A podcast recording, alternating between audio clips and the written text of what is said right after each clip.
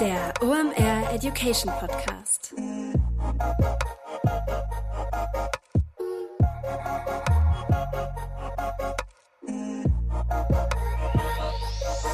Es ist wieder Montag, Zeit für eine neue Folge OMR Education. Mein Name ist Rolf Herrmann, ich bin der Chefredakteur der OMR Reports und heute ist so ein Tag, warum ich meinen Job und speziell diesen Podcast so liebe, denn ich habe eine E-Mail bekommen von André Kakalis. Ähm, das ist noch nicht spektakulär, aber was der Mann zu erzählen hat, denn der hat mich zum Nachdenken gebracht, beziehungsweise mir die Tür zu einer Online-Marketing-Disziplin aufgestoßen, die ich vorher noch nicht auf dem Schirm hatte, denn wir reden heute über das Thema Petfluencing.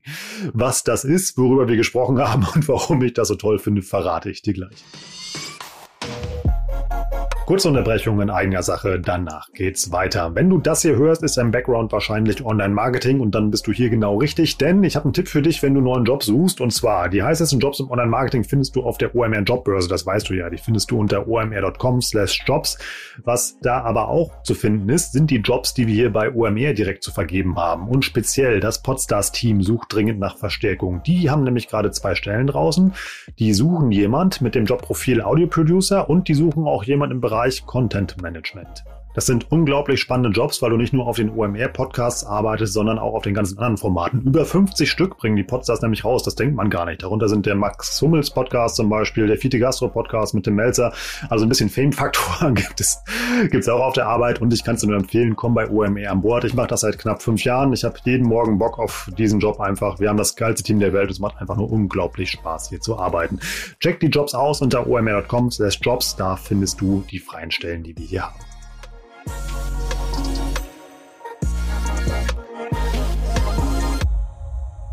Jeder von euch da draußen, wie ich wahrscheinlich auch, folgt mindestens einem Tier-Account auf Instagram, TikTok oder wo auch immer. Bei mir ist das zum Beispiel ein Igel und eine Schildkröte.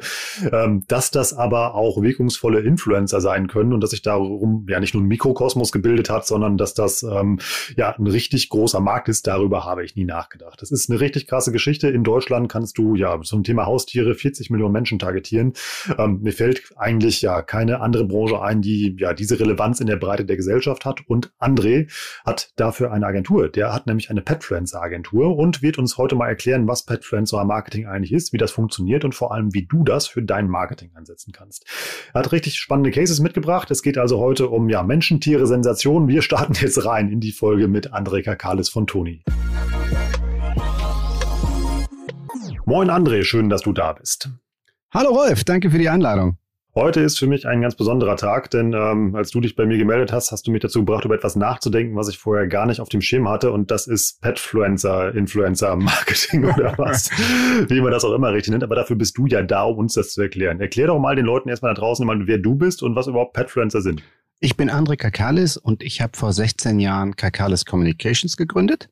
Wir sind eine Agentur mit Sitz in Düsseldorf und München und sind spezialisiert auf Influencer-Kommunikation, Social Media und digitale PR. Und vor drei Jahren sind wir dann zu Petfluencern gekommen. Und da gibt es eine kleine Geschichte zu. Wir haben damals einen Pitch gehabt von einem Tech-Unternehmen und die haben das erste Babyphone für Hunde entwickelt.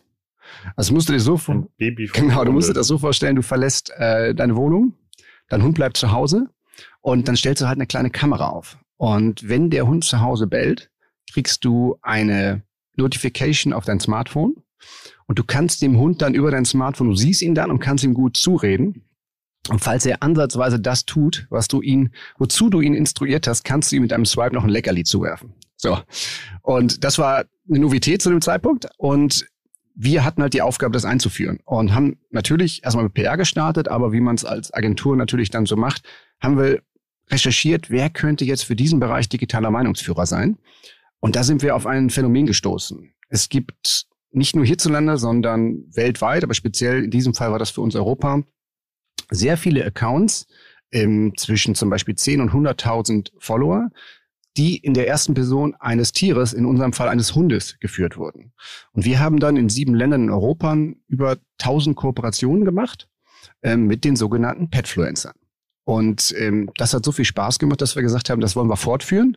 Und ich habe selbst einen Hund, der heißt Toni. Und so haben wir dann neben Kakalis Communications auch noch Toni als Petfluence Agentur gegründet. Und ihr habt dann also mit 1000 Hunden zusammengearbeitet, um dieses Babyphone zu bewerben? Korrekt. Wahnsinn. Also ich habe kein Haustier, deshalb werde ich dir ganz viele verrückte Fragen stellen, weil das für mich wirklich eine verschlossene Welt ist. Ich glaube, da geht so einige Marken da draußen, dass man dieses Thema ja gar nicht auf der Pfanne hat. Warum meinst du, ist das so?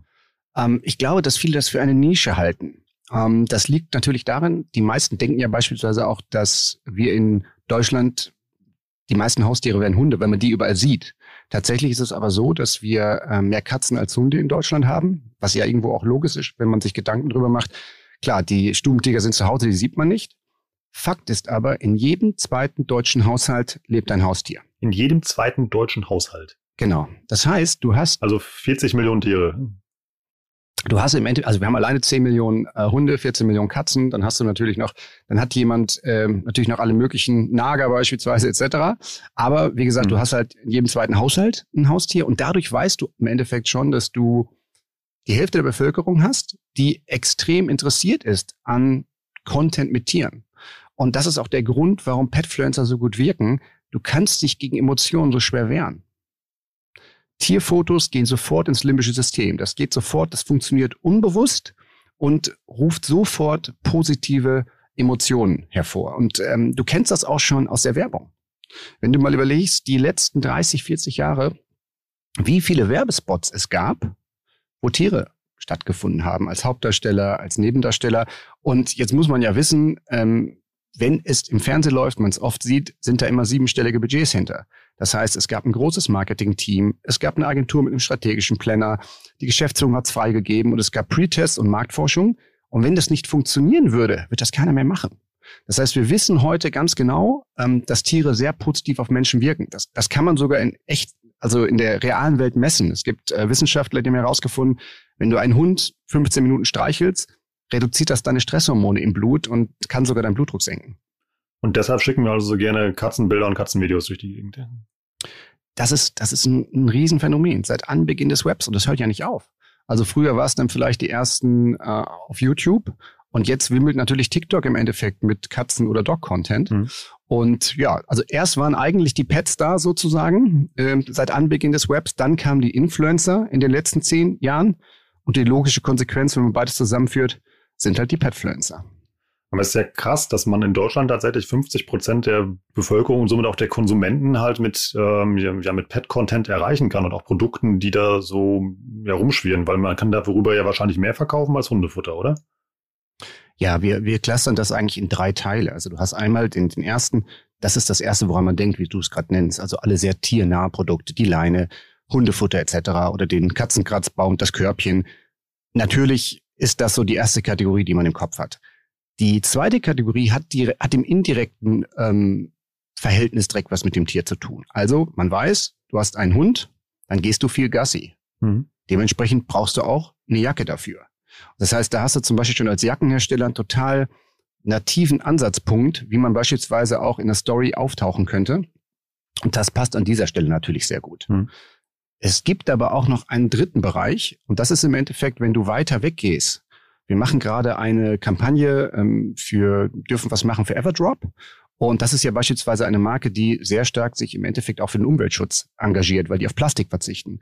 Und da geht es ja beispielsweise darum, dass ich einfach die Tiere, die da stattfinden, ähm, nehme, um Werte zu transportieren. Weil natürlich Tiere, Umweltschutz, Tierschutz ganz, ganz nah beieinander liegen. Hm. Und das sind einfach positive Emotionen, die dann auch auf deine Marke abstrahlen.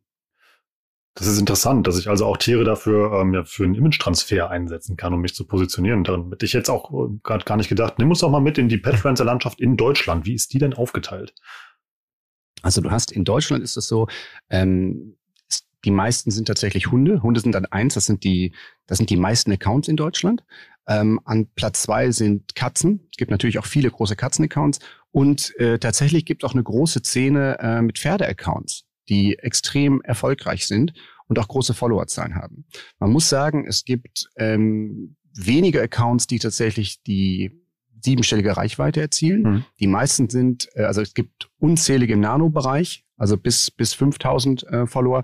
Und dann gibt es aber sicherlich noch eine vierstellige Zahl an Hunde- und Katzen-Accounts zwischen, ähm, ja, ich würde sagen, im, im kompletten zu, zwischen 5000 und 100.000 Followern. Sind die Followerzahlen größer, umso besonderer das Tier ist? Also wie zum Beispiel, ich folge auf TikTok einer Schildkröte, die hat, glaube ich, anderthalb Millionen Follower.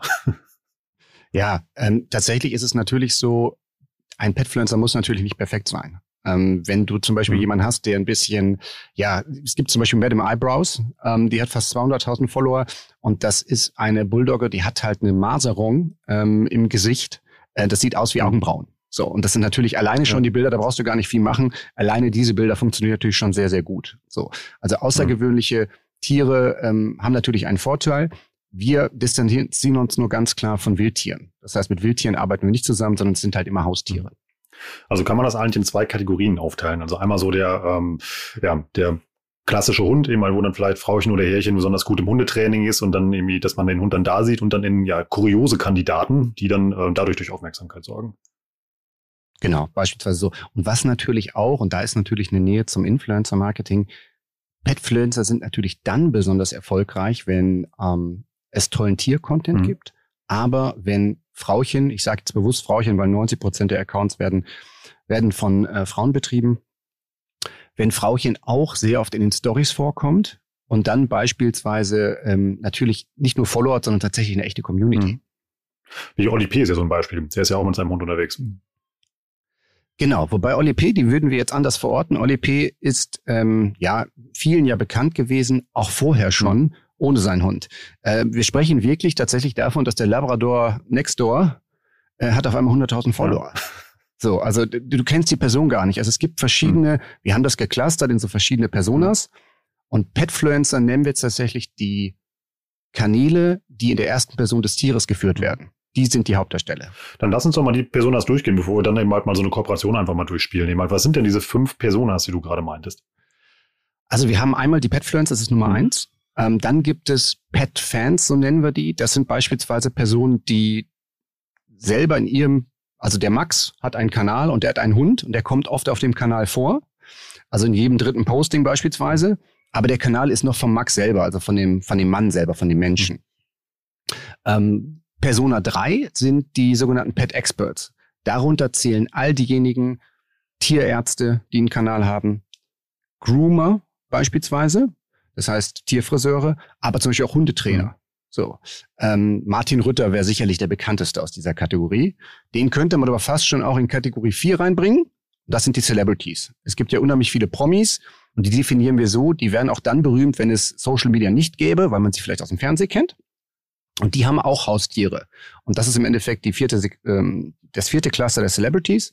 Und das fünfte Cluster, das sind tatsächlich die Webstars. Das sind Influencer, die auch Haustiere haben.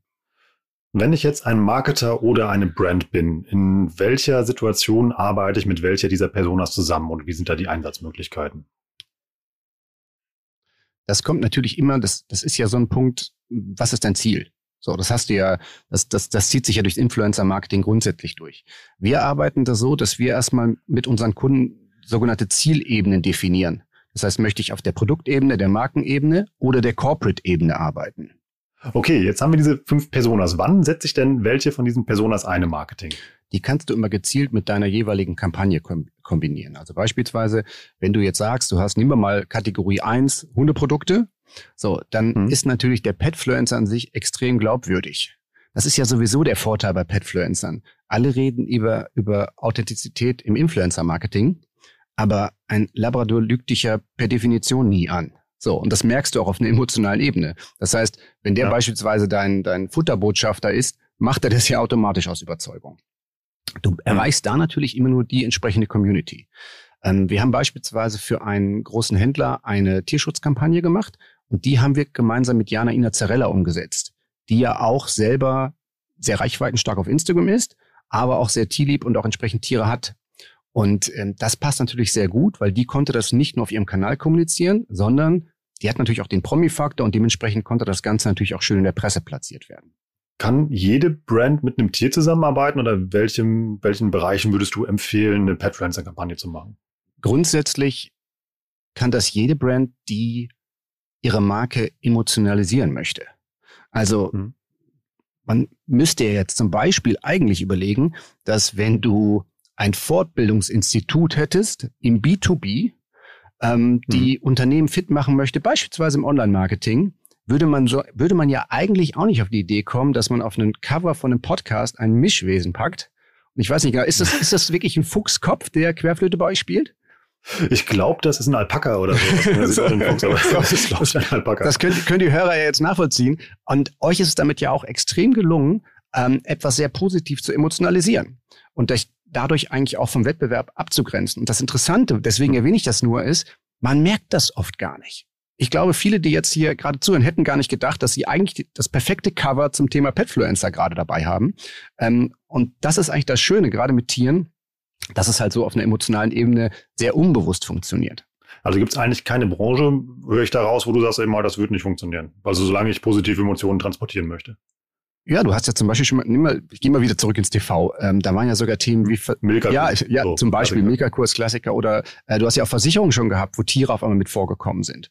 Ich glaube natürlich, ähm, es passt es passt sicherlich nicht zu jedem Unternehmen, weil nicht in jedem Unternehmen man solche Wege gehen möchte. Das muss man ganz klar mhm. sagen. Also ähm, wenn zum Beispiel jemand noch nie was mit Influencern gemacht hat, ist jetzt, wie wir das gerade gesagt haben, jetzt zu sagen, du gehst jetzt sofort los und machst was mit Petfluencern, ich glaube, dieser Schritt, den würden die meist einfach gar nicht gehen.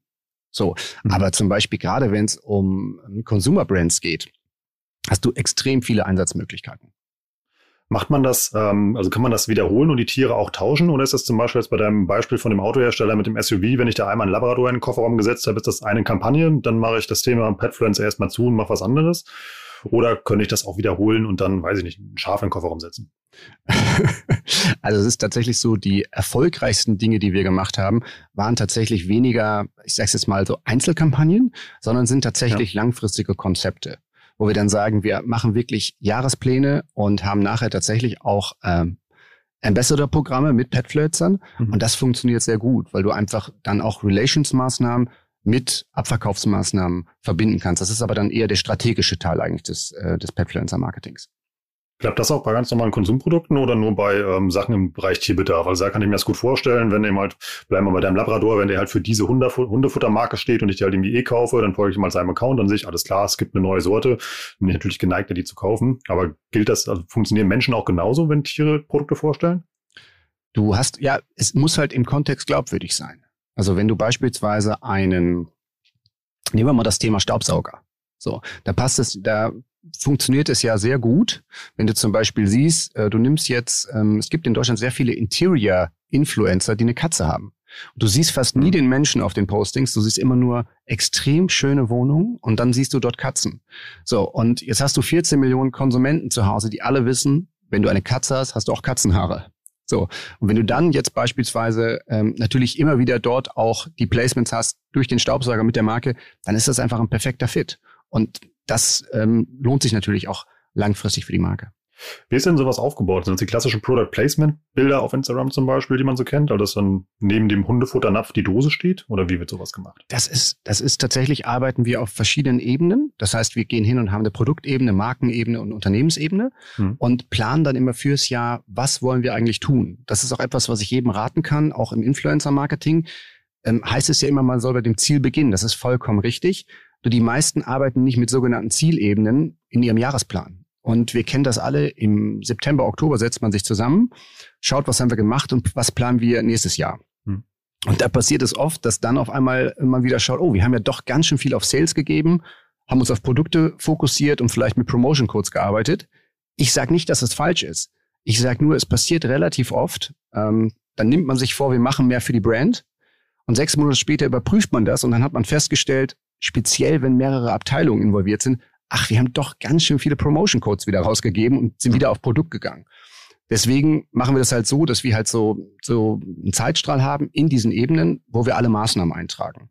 Und am erfolgreichsten sind Dinge, die am Anfang erstmal gar nichts mit dem Produkt zu tun haben. Unsere ähm, erfolgreichste Kampagne kam ohne ein Produkt aus, ohne ein Logo und ohne eine CI. Und das war das erfolgreichste, was wir je gemacht haben. Ähm, wir sind hingegangen und da wollte ein Händler von uns in diesem Bereich starten.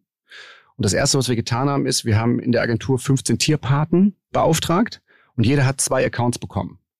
Und dann haben wir drei Monate lang alles festgehalten, was auf diesen Tieraccounts passiert ist.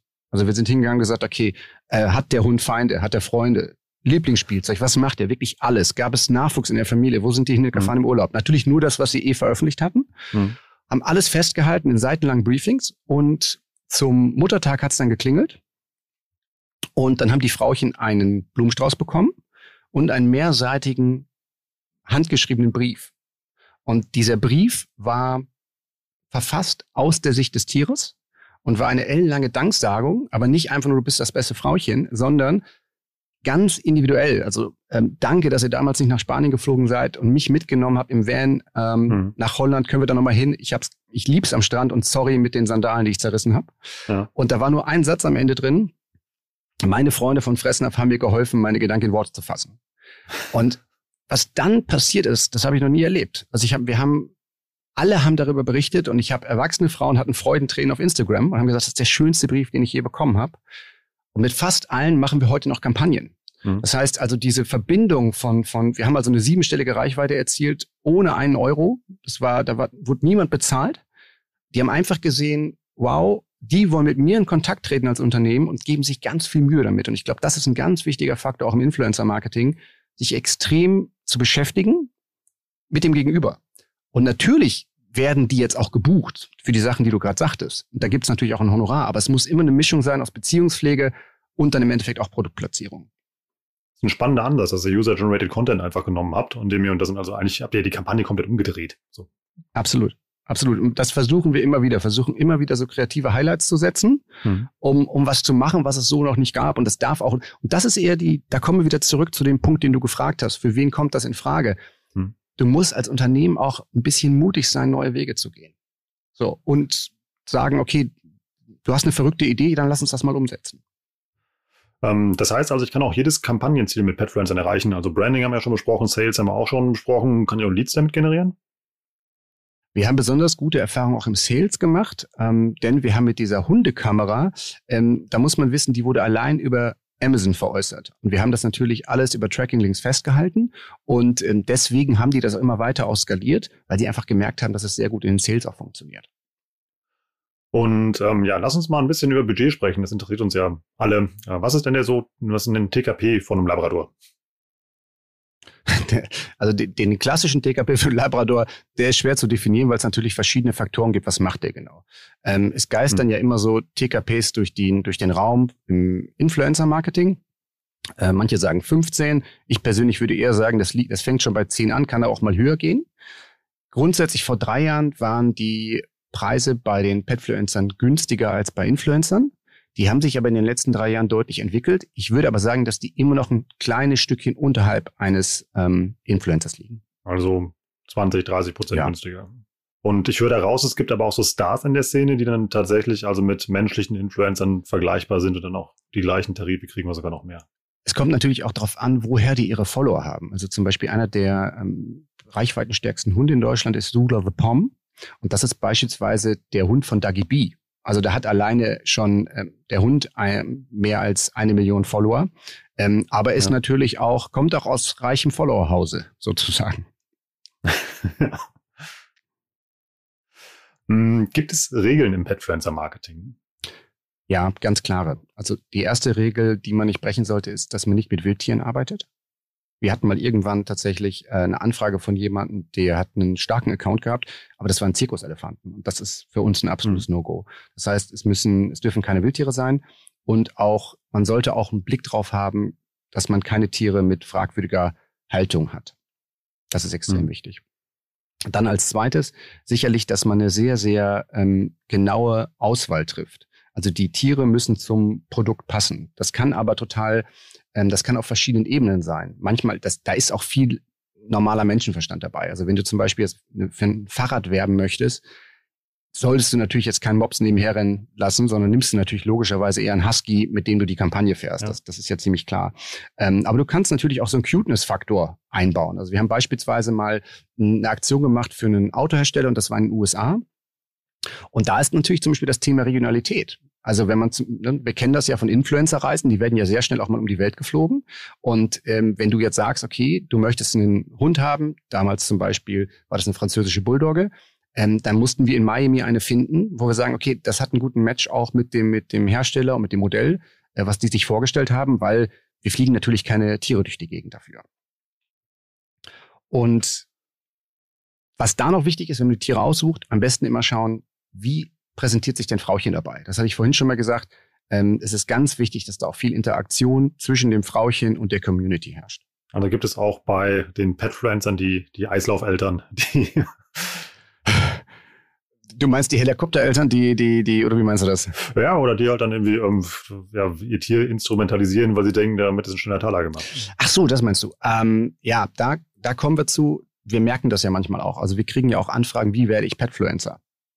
Und da sagen hm. wir erstmal, also man wird nicht Petfluencer. Also allein die schon die Fragestellung. So, ähm, ist, uns geht es ja erstmal darum zu sagen, beschäftige dich viel mit deinem Tier und kreier hm. tollen Content. Und der Rest kommt dann von selbst. Also wir würden jetzt niemanden beraten, wie er Petfluencer werden kann, ähm, mhm. sondern es ist so, weil es ist in Wirklichkeit ja so, um schönen Content zu produzieren, musst du eine Verbindung zu deinem Tier haben. Also jeder, der Hundekommandos beispielsweise gibt, ähm, das funktioniert ja nur, wenn der Hund dich beachtet. So. Und natürlich muss man auch als Agentur oder als Auftraggeber darauf achten, ähm, dass man das unterstützt, indem man beispielsweise im Briefing extrem darauf achtet, dass die Tiere nicht gestresst werden. Das machst du beispielsweise, indem du ähm, das Erwartungsmanagement beim Kunden natürlich vorher klärst. Oder ähm, dass du auch genügenden zeitlichen Vorlauf hast. So, es ist natürlich ein Unding zu sagen, du rufst nachmittags an und am nächsten Morgen hättest du gern schon die Bilder. Äh, am Ende leidet ja vielleicht ein Tier, weil irgendjemand meint, er muss jetzt, äh, er muss ja jetzt die ganze Nacht Fotos machen. Ähm, sowas würden wir nicht tun. Also da ist wichtig, natürlich auch einen Vorlauf zu haben. Und ganz wichtig, ähm, nicht versuchen, mit Vermenschlichung von Tieren irgendwie Clickbait hervorzurufen. Ähm, mhm. also es gibt ja in den USA gibt's ganz, ganz viele Negativbeispiele, wo Tiere total angezogen sind. Und da gibt's leider der berühmteste ist ja Jeff Pom, der hat ja mehr als 10 Millionen Follower. Und ähm, dieser Hund ist kein Hund mehr. Der wird in jedem Foto wieder nur noch eigentlich so als Art Kind dargestellt. Und ähm, das ist vollkommen egal, wir würden ihn niemals buchen, weil das, das, ja, das ist etwas, das wollen wir nicht unterstützen. Und ähm, weil dadurch kann einfach auch Stress für die Tiere entstehen.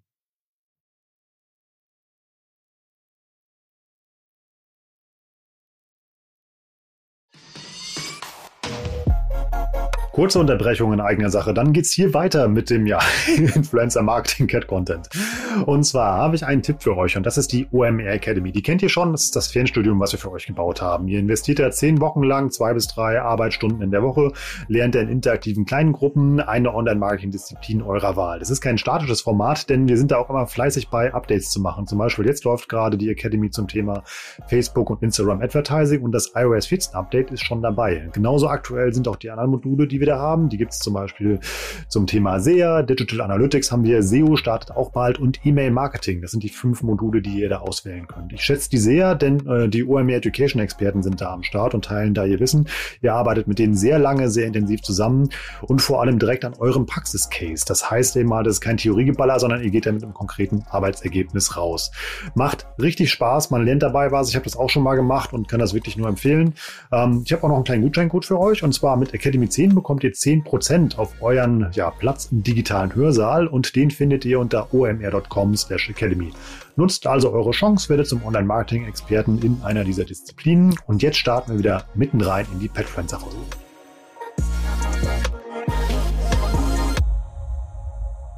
Lass uns nochmal bei dem Briefing einhaken, eben mal aus Kundensicht, weil im Influencer-Marketing heißt es ja eigentlich, haltet das so schlank wie möglich, haltet euch da am besten raus, lasst die Influencer mal machen, die wissen ja am besten, wie sie ihre Community erreichen und äh, dann das Produkt authentisch inszenieren. Ist das im Petfluencing anders? Muss ich da konkretere Vorgaben machen, weil Tiere vielleicht beim Shooting unberechenbarer sind? Also erstens ist es immer so, das, das weiß ja jeder Drehbuchschreiber, wenn er einen Regisseur in den Wahnsinn treiben will, baut er viele, äh, viele Tiere und Kinder ein. So, also du kannst natürlich mit Tieren nur bedingt planen. Das ist, das ist der erste Punkt. Mhm.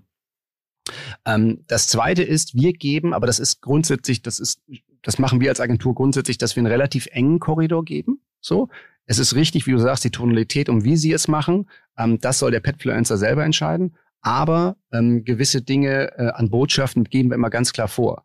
Und da muss man natürlich auch überlegen, ähm, kann das ein Petfluencer in dem Moment überhaupt liefern? Also wichtig ist ja selber durchzuspielen, okay, geht das überhaupt, was wir jetzt da vielleicht von dem fordern? Und das spielt zum Beispiel ähm, sehr stark bei Events rein. Also wenn du jetzt ein Influencer-Event ist ja verhältnismäßig einfach. Wenn du ein mhm. Petfluencer-Event organisieren willst, hast du irre zu tun, weil du musst ja das Event vom Tier ausdenken. Also wir haben zum Beispiel 2019 erstmals die German Petfluence Awards verliehen. Das heißt, wir hatten eine Fachjury, unter anderem mit Diana Eichhorn. Und dann hatten wir halt die Oscars der Petfluencer-Szene. Und dann haben wir uns überlegt, okay, jetzt brauchen wir ja auch ein Event, um die zu, ja, zu übergeben.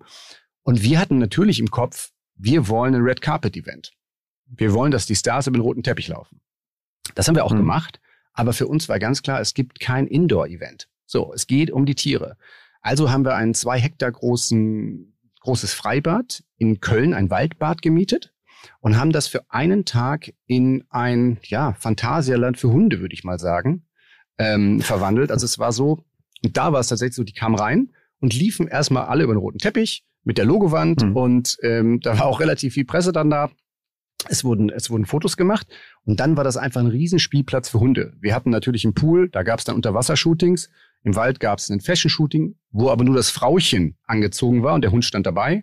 Und äh, wir haben mhm. zum Beispiel, kennt man ja in Freibädern, legendär ist ja immer der Kiosk.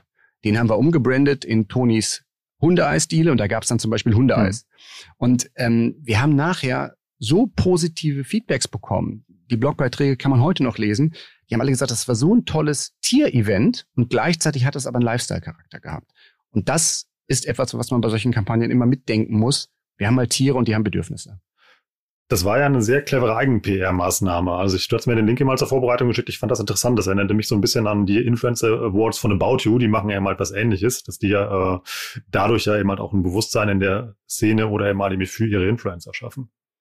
Ja, das war natürlich auch so ein bisschen der, der Punkt, wobei man sagen muss, wir haben natürlich auch Sponsoren. Also wir hatten bei dem, ähm, bei dieser Veranstaltung waren beispielsweise dabei Josera, das ist ein Hundefutterhersteller, der war äh, Hauptsponsor der German Petfluencer Awards.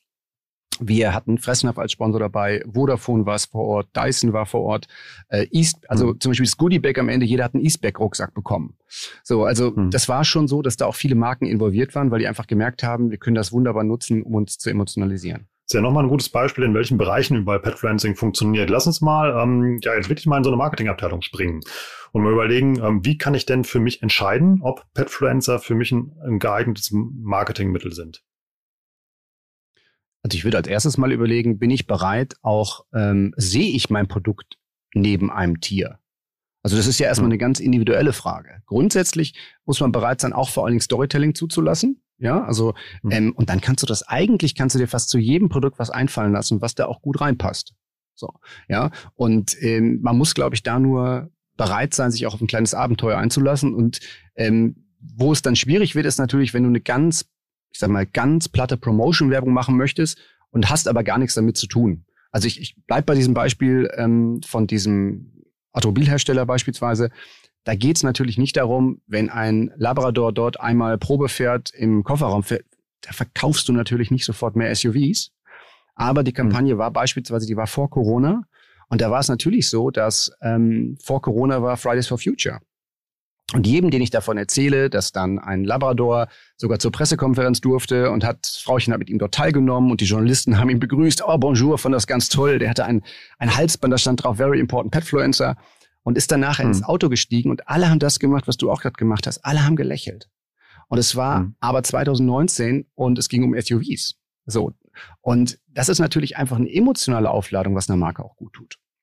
Das ist echt interessant, wofür man äh, Petfluencer überall benutzen kann. Gibt es denn ähm, Ähnlichkeiten zwischen Influencern und Petfluencern? Hatten wir eben halt schon mal kurz gesprochen, aber mich würde wirklich nochmal eben halt dieses, ja, diese Praxisarbeit interessieren. Also in der Umsetzung gibt es natürlich spezifische Dinge, wie wir gerade so ein paar Regeln auch genannt haben. In der strategischen Planung ähm, arbeiten wir da sehr, sehr ähnlich. Also wir haben, was ich vorhin erwähnt habe, dieses ähm, Zielebenenmodell, wo wir die Maßnahmen einplanen und bis zu diesem Zeitpunkt denken wir noch gar nicht darüber nach, mit welchen Influencern wir arbeiten. Und dann haben wir ähm, ein Modell für uns entwickelt, was wir aber auch kostenfrei im Netz stehen haben. Ähm, das ist die Influencer Persona. Und anhand mhm. der kann man sich einen Influencer strategisch ähm, analysieren. Also als Beispiel, wir haben dort 20 Faktoren und du wirst im Endeffekt durch einen strategischen Prozess geleitet und kannst dort ein Ranking verteilen, was dir besonders wichtig ist. Ich gebe jetzt ein Beispiel. Du bist ein Jackenhersteller und möchtest beispielsweise ein Product Placement machen mit einem Fashion Influencer. So, dann braucht der ja beispielsweise keinen hohen PR-Faktor haben. Das ist einer von 20 Kriterien, weil er soll ja mhm. vielleicht die Jacke nur auf seinem Kanal bewerben und muss ja nur gut mit seinen Follower dort verbunden sein. Andersrum, wenn der gleiche Jackenhersteller vielleicht einen Flagship Store in Berlin eröffnet, suche ich natürlich einen Influencer, der diesen hohen PR-Faktor hat. So, weil ich möchte vielleicht auch, dass RTL berichtet und verschiedene Medien noch vom Open, von der Opening Party, wenn er dort teilnimmt. Und das heißt, du hast also 20 Faktoren, die kannst du durchgehen und da kannst du, das ist ein, im Endeffekt wie eine große Scorecard ist das Modell. Und was rauskommt, ist eine Schablone, die du für deine Recherche benutzen kannst. Das heißt, dann bist du zu 100% sicher, du hast genau die strategische Auswahl für Influencer, die du brauchst. Und wir haben das entwickelt, weil uns aufgefallen ist, dass ähm, in ganz vielen Gesprächen mit Kunden immer irgendwelche Influencer-Namen so gedroppt wurden. Das Problem ist aber, wenn ich den Influencer nenne, haben wir beide vielleicht idealerweise ein Bild im Kopf, aber meist nie die gleiche Emotion.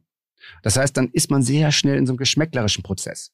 Und wenn du das aber analytisch planerisch machst, indem du den anhand von 20 quantitativen, qualitativen Faktoren machst. Das sind alle Dinge drin von, von dem Thema Bekanntheitsgrad bis Reichweite pro Kanal, Interaktionsrate etc. Und du kannst genau bewerten, was ist dir wichtig. Dann hast du nachher eine Schablone und mit der kannst du super recherchieren, alle möglichen Datenbanken durchforsten, um dann zu sagen, das ist der Influencer, der perfekt auch in unsere Konzeption passt.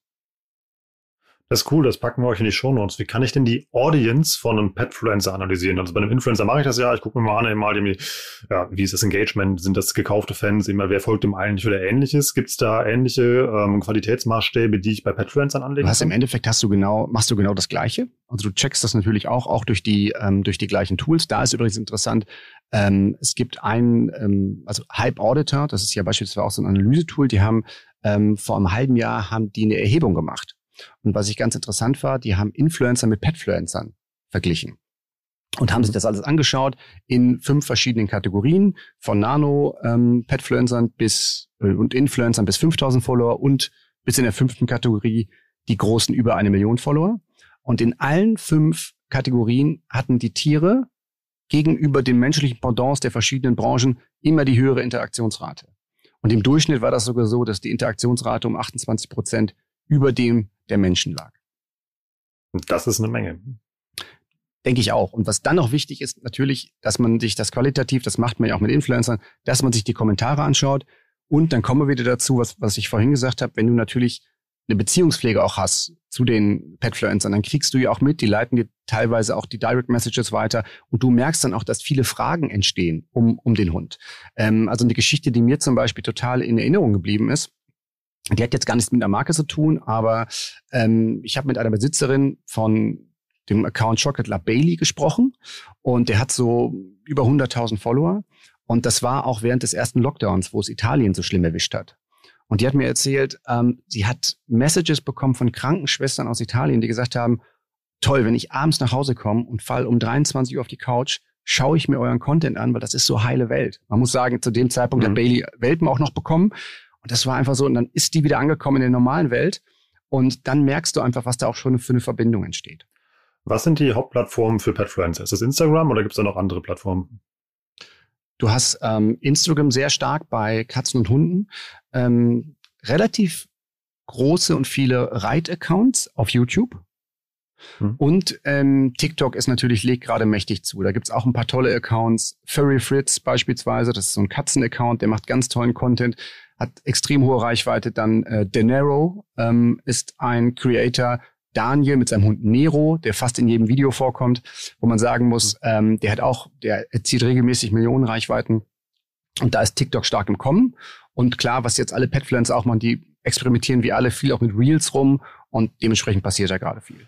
Hm, ich leite da so ein bisschen für mich ab, was du erzählt hast, wenn ich halt eine große Brand bin und einen großen Bass, Bass erzeugen will, dann suche ich mir eben halt einen der Stars, dass es aber eher so eine Art Mikro- und Nano-Thema ist. Das heißt, dass ich mal mit mehreren Influ Petfluencern parallel arbeite.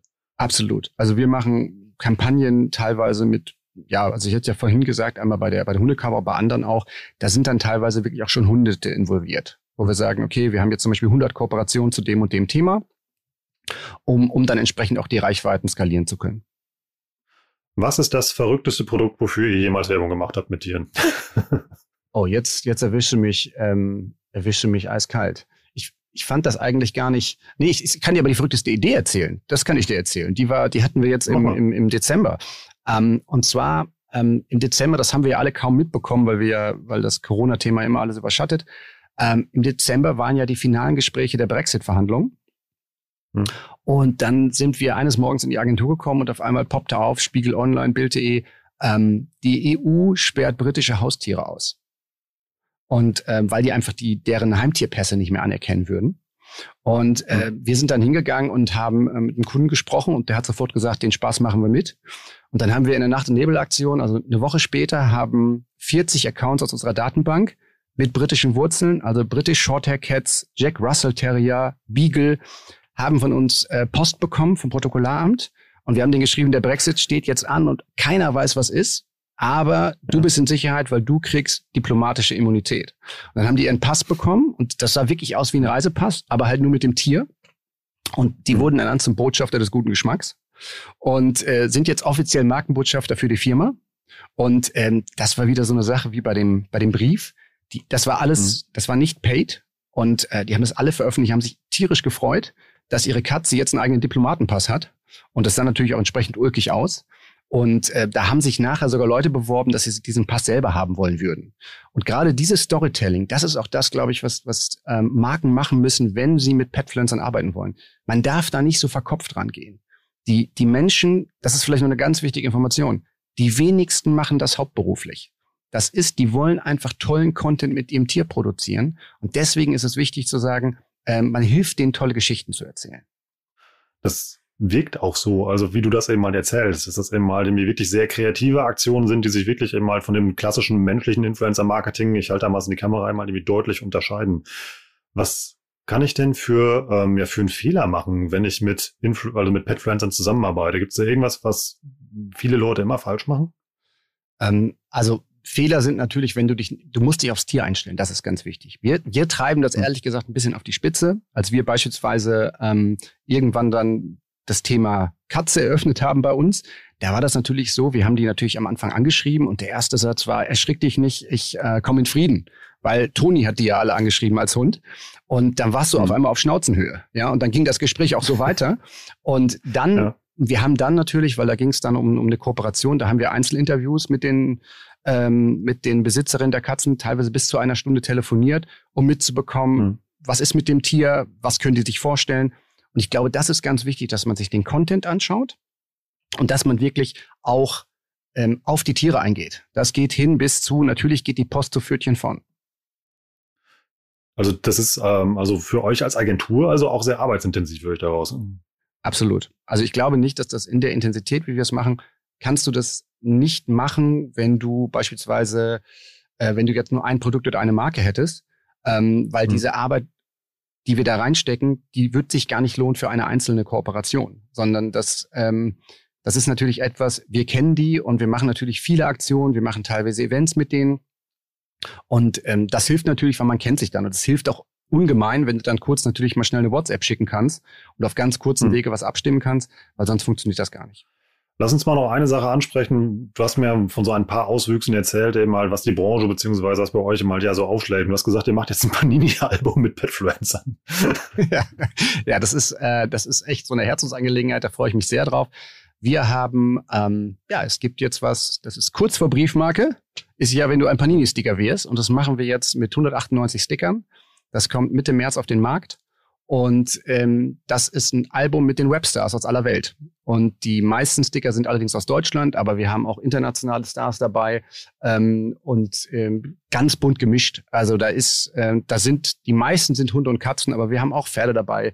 Es ist ein Hirschkäfer dabei, natürlich Hamilton the Hipster Cat aus den USA und äh, ganz bunt gemischt. Und ähm, ja, da freue ich mich schon drauf. Ähm, bin gespannt, wie das angenommen wird. Und da bin ich auch mal gespannt, weil wenn du sagst, dass der Markt in Deutschland halt so groß ist, also potenziell 40 Millionen Konsumenten, die du damit ansprichst, ich bin gespannt, wie erfolgreich dieses Album ist. Hm, lass uns mal zu unserer letzten Kategorie kommen, die wir in jedem Podcast machen. Was sind denn die wichtigsten Dinge, die ich äh, machen sollte, wenn ich jetzt als Marketer sage, ich möchte mit Petfluencer Marketing starten? Leg dein Ziel fest. Überleg dir vorher schon, wie kreativ kann deine Maßnahme sein. Und dann schau dir dezidiert erstmal die Kanäle an. Du musst wirklich verstehen, was will das Tier? Wenn du eine tolle Aktion hast, beispielsweise nimm einen Hund, der zum Beispiel ganz wasserverrückt ist, wenn du irgendwas, wenn du zum Beispiel sagst, deine Marke, das passt zum Beispiel zu einem maritimen Thema. So, also schau dir wirklich die Accounts an, mach dann Deep Dive, bevor du in die Ansprache gehst. Ähm, gerade Petfluencer, gerade weil es ja so ein bisschen, das sind ja deren Babys, die Tiere. Ja, und da gibt es so eine emotionale Verbindung. Da jetzt Massenmails rauszuhauen, ist das Falscheste, was du machen kannst. Das ist doch schon mal ein richtiger Hands-on-Tipp. Vielen Dank, André, für den Blick in diese ja für mich verschlossene Welt. Ähm, und ja, es hat auf alle Fälle meinen digitalen Fokus runter auf Schnauzenhöhe gezogen. Und ich werde, glaube ich, jetzt mal Instagram und Co. mit anderen Augen sehen. Ich sag euch danke fürs Zuhören. Dir, André, vielen Dank für die spannenden Insights. Ich habe gleich noch einen spannenden Tipp zum Thema Influencer Marketing und Pricing für euch. Bleibt also halt noch dran. Und ähm, André, tschüss aus Hamburg. Danke, ciao, Rolf. Wie gerade schon in der Abmoderation gespoilert, habe ich hier noch einen kleinen Tipp zum Thema Influencer Marketing und Pricing für euch. Ich hing in zwei Clubhouse-Sessions, da wurde das Thema Influencer Marketing und TKPs diskutiert. Das fand ich ein bisschen komisch, was da über die Audiospur ging. Und dann habe ich einfach mal jemand gefragt, der sich mit dem Thema auskennt, und zwar unseren Influencer Marketing-Experten Sven Wedig. Hört selbst mal rein. Moin Sven, ich komme gerade aus zwei Clubhouse-Talks. Da ging es um Influencer-Marketing auf Instagram und das Pricing war da komplett ja, unterschiedlich. Also in dem einen Talk hieß es ja, man soll mit 8 Euro pauschal rechnen, bei dem anderen war das, ging das hoch bis 25. Ähm, ja, also alles recht nicht fassbar und greifbar. So ein bisschen gibt es da eben eine Faustformel, die du mir geben kannst, damit man so ein Gefühl dafür entwickeln kann, wenn man Influencer mit äh, gewissen Reichweiten sieht, was die kosten? Ja, danke für die Frage. Faustformel. Ähm, also ich glaube, die Einflugschneise ist, was muss der Influencer überhaupt leisten? Habt ihr Exklusivitäten? Braucht ihr Media Buyout? Ähm, wie ist am Ende natürlich auch der Netto-TKP? Wie hoch ist der Aufwand für einen Influencer und hat der vielleicht auch einen Bekanntheitsgrad? Also viele Elemente in der Berechnung, aber der Netto-TKP ist sicherlich der Einstieg. Ihr merkt, das ist ein ziemlich komplexes Thema. Da gibt's kein Schwarz und Weiß und das ging noch ein bisschen hin und her. Dann hat unser Deep Dive Team eine richtig coole Idee. Die haben gesagt, lass uns doch einfach zum Thema Pricing, was kostet eigentlich ein Influencer, ein OMR Deep Dive Sprint machen. Der findet statt am 19.03. Ihr wisst, die Sprints, das sind diese 90-minütigen Druckbetankungsseminare, wo ihr fit gemacht werdet in genau diesem einen Teilaspekt. Referent bei der ganzen Geschichte ist Sven Wedig. Ähm, ja, ihr wisst, mit Sven es ist immer ein Erlebnis, wenn er einen Vortrag hält. Was ich an ihm besonders schätze, ist, es ist halt kein Bullshit-Bingo, der redet wirklich Tacheles aus der Praxis. Das heißt, ihr geht da wirklich raus und könnt damit arbeiten, habt ein konkretes Learning, was ihr mal halt direkt anwenden könnt. Und dann wisst ihr nachher wirklich, was darf mich so eine Kampagne kosten, wie viel Budget muss ich dafür einplanen und ist der Preis, den ich da von der Agentur oder von dem Influencer genannt bekomme, einfach realistisch und wie kann ich den für mich selber ausrechnen. Euer Ticket beziehungsweise weitere Informationen dazu findet ihr unter omr.com slash deepdive, ist da die dritte Veranstaltung, wenn ihr ein bisschen runterscrollt wollt. Und mit dem Gutscheincode Influencer bekommt ihr auch noch 10% auf euren Platz beim Sprint. Danke fürs Zuhören. Ich kann schon auch spoilern, worüber wir nächste Woche reden. Und zwar geht es um das Thema LinkedIn. Also abonniert das Ding am besten. Ähm, und wenn ihr auch wie André einfach ja spannende Menschen seid, die eine tolle Geschichte zu erzählen haben, schreibt mir einfach. Am besten über LinkedIn. Ähm, und dann freue ich mich, euch vielleicht auch hier mal im Education Podcast begrüßen zu dürfen. Ich sag Tschüss aus Hamburg und bis nächste Woche.